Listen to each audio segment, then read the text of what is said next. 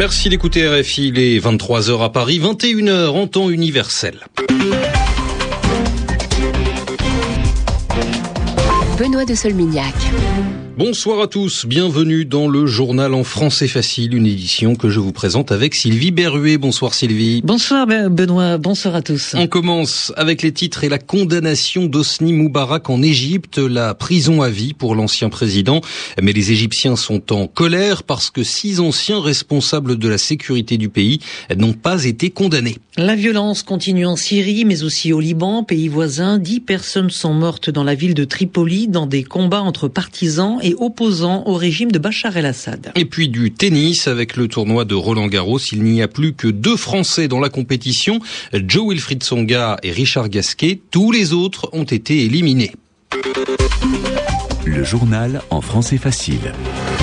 En Égypte, l'ancien président Hosni Moubarak a été condamné à la prison à vie. Il a été reconnu coupable de la mort de 850 manifestants pendant la révolte du début de l'année 2011.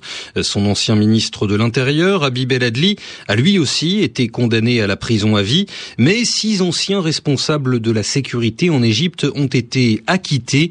Cela signifie que le juge a estimé qu'il n'était pas coupable et cette décision a provoqué la colère des Égyptiens au Caire la correspondance d'Alexandre Bouchanti. La colère des Égyptiens contre le verdict ne fait que gonfler. Au Caire, des milliers de personnes continuent à affluer vers la place Tahrir, où les manifestants se comptent maintenant par dizaines de milliers. Des manifestations ont aussi éclaté sur plusieurs autres places de la capitale. Manifestations aussi à Alexandrie, à Suez et dans plusieurs grandes villes du Delta le même scénario qui avait marqué le début de la révolution contre Moubarak. Mais contrairement à cette époque, il n'y a aujourd'hui aucune intervention policière. La police semble même s'être retirée des rues. Une police qui craint d'être prise pour cible par les manifestants en colère contre justement le non-lieu dont ont bénéficié les hauts responsables du ministère de l'Intérieur du temps du soulèvement contre Moubarak. L'occasion pour les frères musulmans d'essayer de tirer profit des événements pour gagner le soutien des révolutionnaires à leur candidat à deux semaines du deuxième tour des présidentielles, des élections qui commencent dès dimanche pour les Égyptiens à l'étranger. Alexandre Bouchanti, Le Caire, RFI. En Syrie, les violences ont encore fait 38 morts aujourd'hui, des violences qui débordent maintenant au Liban, le pays voisin. Dans la ville de Tripoli, dans le nord du Liban, des partisans et des opposants au régime de Bachar al-Assad se sont affrontés, se sont combattus. Dix personnes sont mortes dans ces combats. Des coups de fusil, des tirs de roquettes. Plusieurs familles ont dû aussi quitter leur maison pour se protéger. La Ligue arabe demande à l'ONU d'agir fermement contre Damas, par exemple en prenant des sanctions économiques ou en utilisant la force militaire. En Tunisie, une centaine de personnes s'est réunie sur l'avenue Bourguiba, Tunis. Elles ont protesté contre les salafistes. Les salafistes sont des musulmans fondamentalistes, c'est-à-dire qu'ils veulent pratiquer la religion de l'islam comme aux origines, comme quand l'islam a été créé. Et c'est contre eux que les gens sont venus manifester. Le rassemblement n'était pas autorisé et la police a chassé les manifestants, Camille la France. La rue appartient à tout le monde, non à la peur. Les slogans scandés durant cette manifestation, à l'appel de partis d'opposition et représentants de la société civile, les participants, une centaine, dénonçaient les récentes opérations coup de poing de salafistes en Tunisie. Face à eux, la police, mais aussi des contre-manifestants pro-gouvernement. Certains se disaient sympathisants d'Enarda, d'autres simples citoyens. Les forces de l'ordre ont dispersé la foule. Les participants voient dans l'interdiction de leur rassemblement le signe que le gouvernement fait le jeu des salafistes. Ils l'accusent de manquer de fermeté envers eux. Les intégristes ont récemment fait fermer de force tous les bars de Sidi Bouzid, dans le centre du pays. Des débits d'alcool et un commissariat ont également été attaqués à Gendouba, à deux heures de Tunis. Le ministre de l'Intérieur a promis de punir les responsables de violence et assure avoir renforcé la sécurité dans ces villes. Mais à Gendouba, cette sécurité n'est pas visible et à Sidi Bouzid, deux semaines après leur fermeture imposée, les bars n'ont toujours pas rouvert. Camille La France, Tunis, RFI. Deux travailleuses humanitaires ont été libérées en Afghanistan. Il s'agit d'une Britannique et d'une Kenyane. Les deux femmes avaient été enlevées la semaine dernière par des talibans.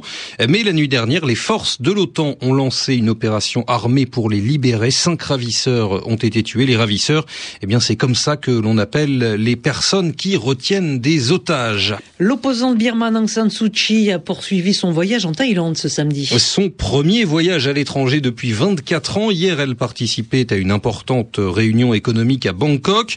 Aujourd'hui, elle est allée à la rencontre de réfugiés birmans, des gens qui vivent dans des camps dans le nord-est de la Thaïlande.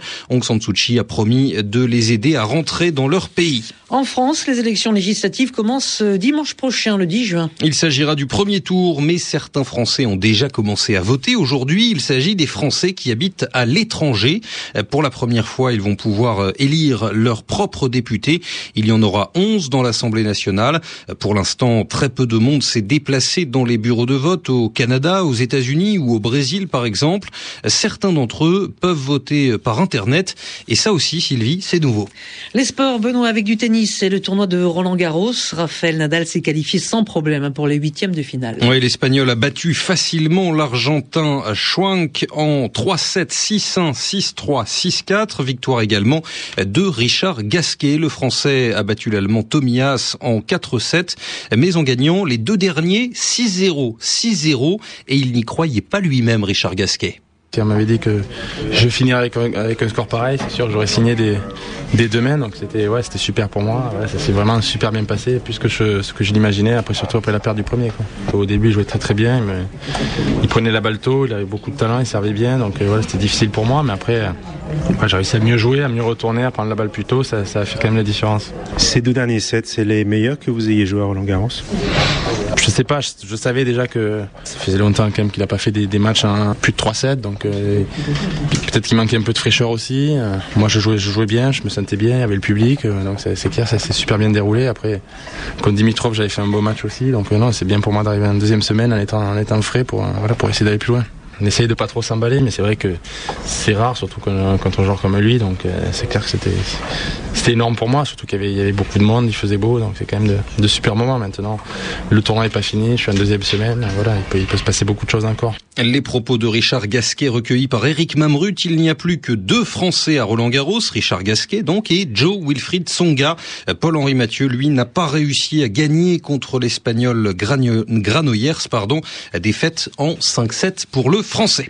Et puis du rugby avec les demi-finales du top 14. Le top 14, c'est le championnat de France. Oui, Toulouse est le premier club à se qualifier pour la finale. Le Stade toulousain a gagné 24 à 15 contre Castres ce soir. L'autre demi-finale se joue demain. Un match entre Clermont-Ferrand et Toulon.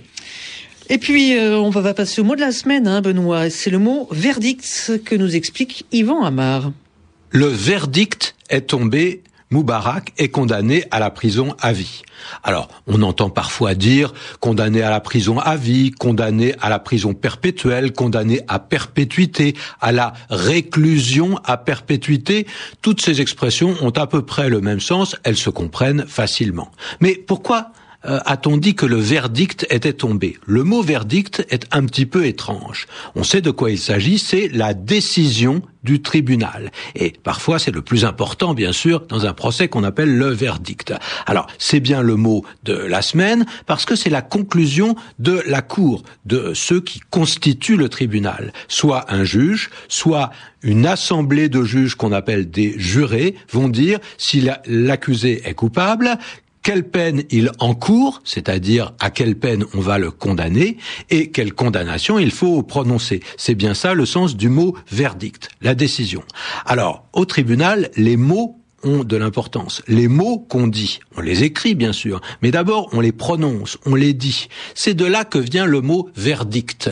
Dans verdict, il y a dit ce qui est dit et ce qui est dit et qui fait vérité. Car le vrai, le verdict est au départ ce qui est dit pour de vrai, ce qui est dit réellement.